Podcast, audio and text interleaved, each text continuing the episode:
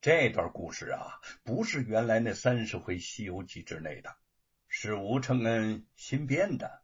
连沈坤过去都没看过这段书，也跟着听得津津有味。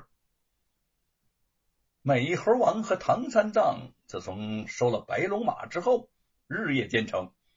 这一日，投宿来到了高老庄，听高员外说。一个长嘴大耳朵的妖精要强娶小女儿翠兰，在高老庄高小姐房内，美猴王化作高小姐的模样，对着高员外说：“老二，你且回房，让俺在这等着他。他若来了，定给你斩草除根。”将信将疑的高员外出了房间。这时候，房外是一阵飞沙走石，正是猪八戒来了。他冲进了房内，就忙活着亲吻美猴王。美猴王一闪，猪八戒砰就摔倒在地。猪八戒道：“姐姐，你今日怎么有些怪我呀？想是我来的迟了。”美猴王道。我父亲请来了法师，要来想你呢。猪八戒道：“呃，莫理睬他，我有天罡星的变数，九齿钉耙，呃，怕什么法师、和尚、呃道士呢？就是九天荡魔祖师下界，我也曾与他做过相识啊，他也不敢将我怎样。”美猴王道：“我父亲说。”请的是一个五百年前大闹天宫的美猴王来拿你。猪八戒大惊啊！呃，那那大闹天宫的美猴王弼马温有些本事啊，只恐我我弄不过他。美猴王现出了本相，好妖怪，哪里走？你看看我是哪个？猪八戒瞧见，立刻就化作了一股青烟儿想逃走。美猴王支出了金箍棒追赶，哪里走？你若上天，俺就赶到斗牛宫；你若入地，俺就追到王死玉。猪八戒一耙打在了美猴王的头上，火星四射。美猴王丝毫未损，笑着哈。嘿，俺在那太上老君炼丹炉里头炼成了火眼金星铜头铁臂，不信你再打几下看看，俺疼还是不疼啊？猪八戒道：“你这猴子，我记得你大闹天宫之时，呃，家住在花果山水帘洞，到如今久不闻名，你怎么来到这儿来欺负我呀？”美猴王道：“因我改邪归正，保护唐三藏法师前往西天取经，路过高老庄求宿，那高老儿求我救他女儿，拿住你这个妖精。”听过故事的沈坤、逐日潘都哈哈笑起来了，吴承恩也是很得意。这么不提防，过了没多久，猪八戒。真的不请自来了。吴老弟在家吗？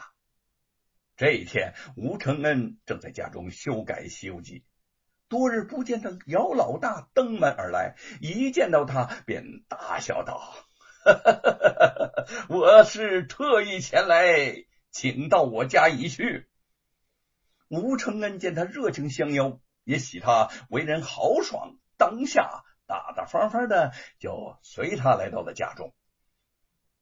姚老大的家里头到处摆放着各种枪戟棍棒，一派武人作风。一些个徒弟们呢，还在院中舞枪弄棒的。见姚老大带着吴承恩进来，忙纷纷的招呼。姚老大将吴承恩引进屋里头，招呼着徒弟们置酒款待。吴老弟啊！呃，几年前你为了挣银子救姐姐，陪着我练飞刀，还大闹罗府，我佩服你。如今你在公堂之上不惧被革除功名，更让我佩服的五体投地呀！普天之下恐怕没有几个人能如此的豪放。哈哈哈哈我最敬重这样的血性汉子了。哎，今日你我弟兄要一醉方休，我先干为敬了。姚老大连干三杯，哈哈大笑。吴承恩交到这样的朋友，也是心胸欢畅。姚大哥，你是豪杰大丈夫，能与你结为知己，我真是三生有幸。说着，他也连干了三杯。好，好，好，好爽快呀！你才是豪杰呢！再喝啊，再喝，还是喝酒痛快。喝醉了，你就是得到的快乐神仙呐！姚老大见吴承恩酒量甚好，更是喜欢。吴承恩道：“知我者，姚大哥也。若是换了别人呢，一定会劝我少饮，骂我酒后失德。其实啊，他们不知道这喝酒的美妙，喝的似醉非醉，就是得到的快乐神仙了。”姚老大气道：“你连罗万金和狗官们都不怕，还有何人可怕吗？”姚大哥，你有所不知，骂你的人呢，往往是最关心你的人。吴承恩轻叹一声，苦笑着说：“哈哈，这个时常喜欢骂我的呢，就是我的好兄弟沈坤，他和我不同。”他是一心想考中状元，做大官的。嗯，既然他是你的兄弟，我就不多说什么了。要是不然呢，我非要找他算账。竟敢骂我的小兄弟，先吃我一钉耙再说。来，喝酒。姚老大又端起了酒杯。吴承恩端起了酒杯，又放下了。他盯视着姚老大，又看了看放在他身边的九齿钉耙，忽然神秘的那么一笑。姚老大疑惑的看着自己，不知道哪儿不对头啊！哎哎，姚大哥，看见你呀，我突然想起了一个人儿，是谁？猪八戒！噗 姚老大把一口酒给喷出来了啊！我我我我我像那个美猴王的师兄弟。